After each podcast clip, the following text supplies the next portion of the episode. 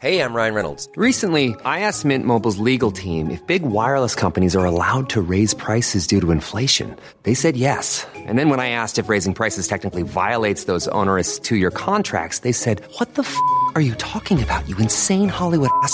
So to recap, we're cutting the price of Mint Unlimited from $30 a month to just $15 a month. Give it a try at mintmobile.com slash switch. $45 upfront for three months plus taxes and fees. Promo for new customers for limited time. Unlimited more than 40 gigabytes per month. Slows. Full terms at mintmobile.com.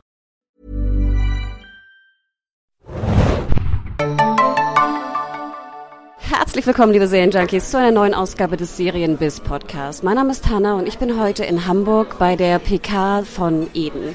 Und ich habe einen lieben Gast mir gegenüber sitzen. Stell dich doch einmal bitte selber vor. Ja, hallo, ich bin der Manfred, Manfred Hattendorf. Ich arbeite beim Südwestrundfunk und äh, bin dort für Fernsehfilme zuständig und habe bei Eden als Redakteur mitgearbeitet. Jetzt hast du es ja gleich schon gesagt, du bist eigentlich für Fernsehfilme zuständig. Wo kommen denn in deinem Titel eigentlich die Serien vor? In, in meinem Titel. In meinem Titel kommen die Serien in der Form vor, dass ich für Fiktion zuständig bin im SWR. Ähm, manchmal mache ich auch Serien, das ist äh, in diesem Fall der Fall. Manchmal mache ich auch Mehrteiler. Äh, häufig bin ich aber mit Tatorten oder auch Kinofilmen oder Fernsehfilmen beschäftigt. Aber wie gesagt, Serien kommen auch vor. Genau, ich dachte nur, wenn dein offizieller Titel ja mit, ich glaube, Fernsehfilm und, wie ist der offizielle Titel? Mit Reihe, glaube ich. Ne? Äh, Film und Planung. Film und Planung sogar. Wird es denn mal Film, Serien und Planung geben? Das war eigentlich die Frage. Ah, ich verstehe, was du meinst. Ähm, nein, ich habe äh, liebe Kollegen im, im SWR, die auch für Serie ganz speziell zuständig sind. Ähm, diese, diese Serie, jeden über die wir gleich reden werden, ist aber eine deutsch-französische Serie und ich mache sehr viel mit Frankreich. Ähm, du sagtest ja schon SWR. Vielleicht kannst du ganz kurz den Hörern einmal erzählen, was so die fiktionalen Serien-Highlights neben Eden sind, die wir 2019 sehen können. Also was wir schon sehen konnten in diesem Jahr war Labol, Labol und Erben.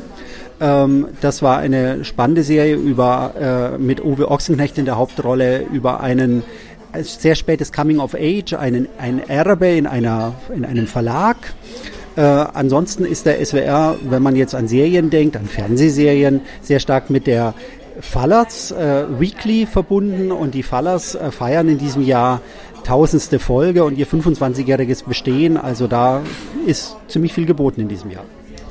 Wenn wir an öffentlich-rechtlich und Serien denken, fiktional, denken wir ja so ein bisschen vielleicht an, an den NDR mit Tatortreiniger, ne? auch große Fans bei uns auf serienjunkies.de. Wir denken vielleicht an den BR mit Hinterfing. Glaubst du, dass äh, Eden jetzt so ein bisschen die Brand wird, die den SWR auch mit äh, definiert im Serienbereich? Das weiß ich nicht. Äh, dafür ist Eden, also sagen wir es mal so, Eden ist ein Beleg dafür, dass wir uns auch auf Ungewöhnliches einlassen. Das war aber Labol auch schon. Und insofern kann man, glaube ich, schon sehen, dass wir da noch einiges vorhaben im SWR. Dann erzähl doch einmal ganz kurz, worum Eden sich dreht. Ich glaube, wenn man den Titel hört, könnte das ja eigentlich alles sein. Und es ist, glaube ich, nicht so schön, wie man glaubt vom Titel her. Ja, äh, das Tolle an äh, tollen Titeln ist ja, dass man vieles damit assoziiert und manchmal auch das Gegenteil davon bekommt.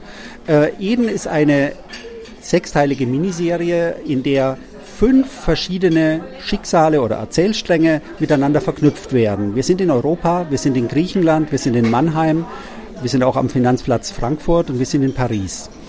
Ähm, in Griechenland äh, ist Dreh- und Angelpunkt dieser Serie, denn dort äh, kommen zwei nigerianische äh, Brüder an, äh, sind in einem Flüchtlingscamp und haben das große Ziel, nach England zu gelangen.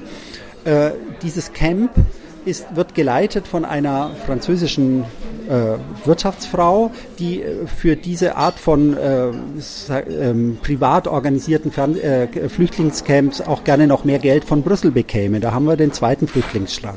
In diesem Flüchtlingscamp gibt es aber auch zwei Schwäger, zwei Schwäger, die, die äh, im Security unterwegs sind, die also auch dafür zuständig sind, dass äh, sozusagen Recht und Ordnung in diesem Flüchtlingscamp herrscht.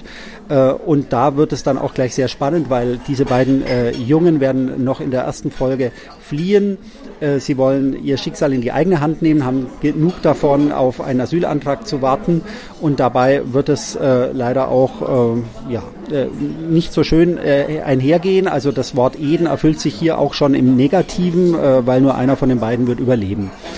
Äh, in der Folge Eden haben wir es aber auch mit einem äh, deutschen Lehrerpaar aus, äh, äh Lehrer-Ehepaar aus Mannheim zu tun. Die machen mit ihrem äh, pubertierenden äh, Sohn Urlaub auf einer griechischen Insel und dort äh, erleben sie das, äh, was äh, wir aus den Nachrichten und aus, der, aus, aus vielfältiger Presse kennen seit der großen sogenannten Flüchtlingswelle. Ein Boot, ein Schlauchboot voll mit, äh, mit, äh, mit afrikanischen Männern und Frauen taucht auf zur Verblüffung der Urlauber. Äh, die sind kaum da, dann sind sie schon wieder weg, weil sie rennen, nehmen die Beine in die Hand und das darunter sind auch unsere nigerianischen Jungs. Ähm, das sind jetzt äh, vier der Stränge. Es gibt auch noch einen ganz wichtigen fünften Strang, äh, der dann auch mit dem deutschen Lehrerpaar verbunden wird. Die Lehrer, äh, das Lehrerehepaar wird nämlich einen syrischen Flüchtling aufnehmen und dieser syrische Flüchtling sucht seinen Vater. Auf dieser Suche wird er irgendwann in Paris landen bei einem syrischen Flüchtlingspaar, die, ähm, äh, der Mann ist Arzt und er äh, ist sozusagen ein Whistleblower, kann man sagen, hat Informationen über äh, gefolterte, über Foltermethoden im, im, im Regime von Assad. Und so sind wir mit dieser äh, Serie auch in Paris, denn auch dieses Ehepaar hat Probleme, die man nicht in einem einfachen Satz so sagen kann, denn auch da ist die Wahrheit äh, tiefer und nicht ganz so einfach, wie man es vielleicht so im ersten Moment denkt. Wir haben gerade die, den Piloten gesehen, die erste Folge und äh, nachher in dem kurzen Gespräch hieß es auch von den Autoren und auch von den Verantwortlichen, dass man so ein, kein richtig und falsch herüberbringen wollte, kein gut und böse, kein schwarz und weiß. Ähm, wie schwierig war das? Ich stelle es mir unheimlich schwierig vor, gerade beim Schreiben, vielleicht auch mit, mit verschiedenen Sprachen, mit verschiedenen Autoren aus verschiedenen Ländern. Ähm, wie, wie wurde das sozusagen durchgesetzt, dass man versucht, nicht zu sehr schwarz und weiß zu schreiben? Also eigentlich, indem man erstmal jede Figur ernst nimmt. Ähm, äh, denn jede dieser Figuren macht im Übrigen auch Fehler. Also insofern äh, ist, ist, ist, gibt es auch eigentlich niemand, der hier unbeschädigt äh, durch diese Geschichte geht. Aber nehmen wir doch beispielsweise die beiden äh, äh Security-Männer, äh, die den afrikanischen Jungs hinterherrennen. Ähm, einer von diesen Security-Männern verursacht dabei einen tödlichen Unfall. Ähm, das belastet äh, diese beiden Personen zutiefst. Aber wir machen daraus jetzt kein, kein sozusagen Klischee, äh, äh sozusagen, ach, die, diese bösen Security-Typen, die müssen äh, alle mal aufgemöbelt werden oder so, oder irgendeiner muss hier mal Recht und Ordnung schaffen. Nein, dann wären wir ja eigentlich genau das ganze Gegenteil, möchte ich diese Serie erzählen. Wir gehen sozusagen mit den Figuren an die Grenzen ihrer Handlungsmöglichkeiten und loten dabei aber auch alles aus, was im, zum Thema Menschlichkeit zu erzählen ist, weil diese beiden äh, Security-Männer sind genauso Menschen und leiden genauso wie die beiden oder der Überlebende der beiden afrikanischen Jungs. Du sagtest gerade, was ist denn das Ziel eigentlich, was ihr versucht zu erreichen mit Eden? Möchtet ihr die Diskussion, die ja auch so ein bisschen fast abgeebbt ist, auf manchen Ebenen nochmal wieder so ein bisschen bestärken und verschiedene Seiten neu beleuchten? Oder was ist sozusagen die Traumvorstellung, was nach der Ausstrahlung besprochen wird in den Medien? Das Verrückte ist ja, dass wir uns mit dieser Serienidee äh, beschäftigen schon seit dem Sommer 2015, auch in den Redaktionen in SWR und Arte. Äh, und äh, wir, haben, wir suchen die tiefere Wahrheit hinter diesen Nachrichtenbildern. Und insofern wäre eine Traumvorstellung, dass man sich einlässt darauf, ähm, sozusagen Personen ernst zu nehmen. Und äh, das kann im Übrigen auch ein Politiker sein. Das kann, äh, das kann diese äh, französische äh, Wirtschaftsfrau sein, die diese Camps leitet. Äh, denn auch sie geht an die Grenzen dessen, was sie tun kann und steht vor der Frage, muss ich alles sein lassen? Sie möchte auch nicht einfach nur Geld verdienen. Allerdings will sie auch Geld verdienen. Insofern wäre eine Traumvorstellung, dass man sich nicht mit Schlagworten abfertigen lässt und ganz sicherlich nicht von den Populisten, die auch in der Europawahl zur Wahl stehen. Ich wollte gerade sagen, hat man so ein bisschen Angst vielleicht jetzt über den Social Media Shitstorm, ich benutze dieses Wort auch, äh, wenn es in den Medien benutzt wird, ähm, dass jetzt sozusagen die rechten Trolle wieder irgendwie rumpupen, äh, was sie über Eden denken. Hat man da irgendwie so eine Art Social Media Strategie schon vielleicht konzipiert, wie man da vorgeht, oder sagt man einfach, okay, wir, wir sind gespannt auf die Diskussion und freuen uns drauf? Also ganz grundsätzlich haben wir in der ARD und auch im SWR Strategien, wie wir mit Shitstorms umgehen. Insofern äh, sind wir auf sowas schon gefasst. aber ehrlich gesagt, wir gehen hier auch mit einem guten Portion unerschrockenem Selbstbewusstsein heran, denn es ist unser gutes Recht, diese Geschichten von diesen fünf, Person fünf unterschiedlichen Strängen zu erzählen. Äh, wir nehmen auch nicht für uns in Anspruch, die Wahrheit über die Flüchtlinge zu erzählen oder wie hat man mit Flüchtlingen umzugehen. Wie gesagt, jeder hat hier seine, äh, äh sein, seine Berechtigung, jeder, jeder Standpunkt. Allerdings blicken wir von einer menschlichen Warte darauf und vielleicht beantwortet das auch nochmal darum, wieso wir auf Eden kamen. Denn in diesem Eden liegt ja tatsächlich, ist ein großer biblischer Gründungsmythos unserer, unserer, unserer Kultur, unserer, unserer, äh, unserer, unserer, ja, unserer Kultur. Äh, da liegt ja eine Sehnsucht. Und in einem Eden, da würde man sich tatsächlich von gleich auf gleich begegnen, ganz egal welcher Politik, äh, Partei man angehört, welcher Nationalität und welcher Farbe. Ich fand es ganz interessant, als ich gerade den Pilotfilm sah, erinnert es mich so ein bisschen an Jack Ryan im letzten Jahr. Ähm, vielleicht jetzt nicht so der direkte Vergleich von so einer Actionserie, aber ähm, uns auch in der Redaktion und auch bei Serienjunkies.de ist aufgefallen, da würde ja auch ein Teil, eine, eine Flüchtlingsdrama gezeigt äh, in Jack Ryan in der ersten Staffel. Und im Endeffekt muss man sagen, dass äh, es es klingt jetzt ein bisschen blöd, aber dass man denkt, oh Gott, das ist ein so spannendes Thema, was so emotional aufgeladen ist, natürlich auch ein menschliches Thema, was man so wenig eigentlich in Serien gesehen hat, obwohl ne, man immer dran denken muss und das ja auch immer noch passiert, jeden Tag, jede Sekunde. Ähm, habt ihr euch da auch mal Jack Ryan angeschaut, wie sie es umgesetzt haben? War das mal Thema oder ist es so, ähm, natürlich äh, haben mehrere Serien äh, die, die Flüchtlingsdrama ähm, gezeigt? Also ich habe Jack Ryan, äh, ich fand Jack Ryan sehr, sehr spannend. Ich habe es aber gesehen, da hatten wir schon gedreht. Da hatten wir schon abgedreht.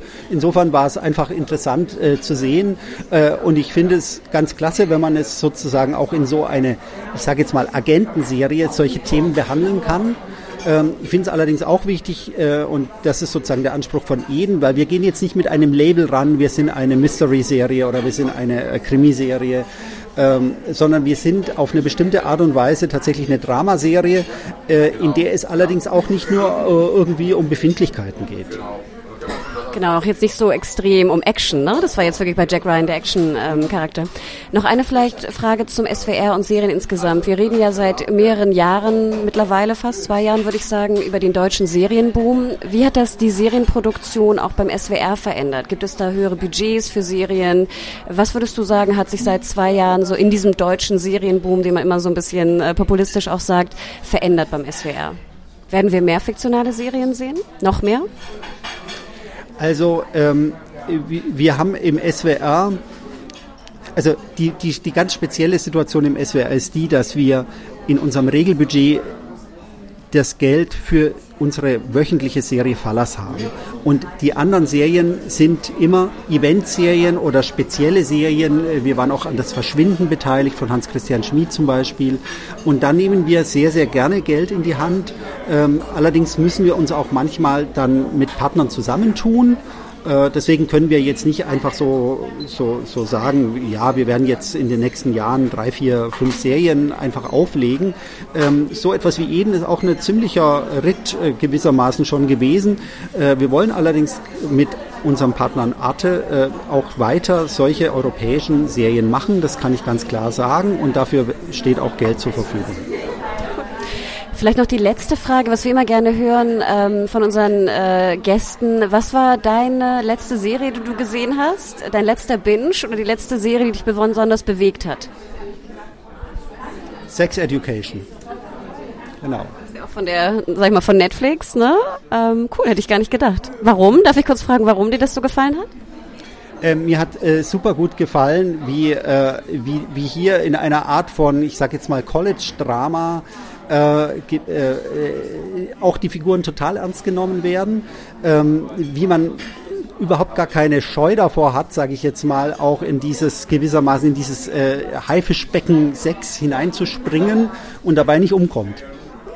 Dann erzähl noch einmal kurz, wann wir Eden schauen können. Vor allem auch, ich glaube, es wird vorher auch in der Mediathek schon zu sehen sein. Ne? Wann geht's los? Es geht los äh, am 2. Mai in Arte und am 9. Mai in das erste und jeweils eine Woche vorher schon in der Arte Mediathek und in der Das Erste Mediathek. Dann vielen Dank für das schöne Gespräch. Ich danke dir.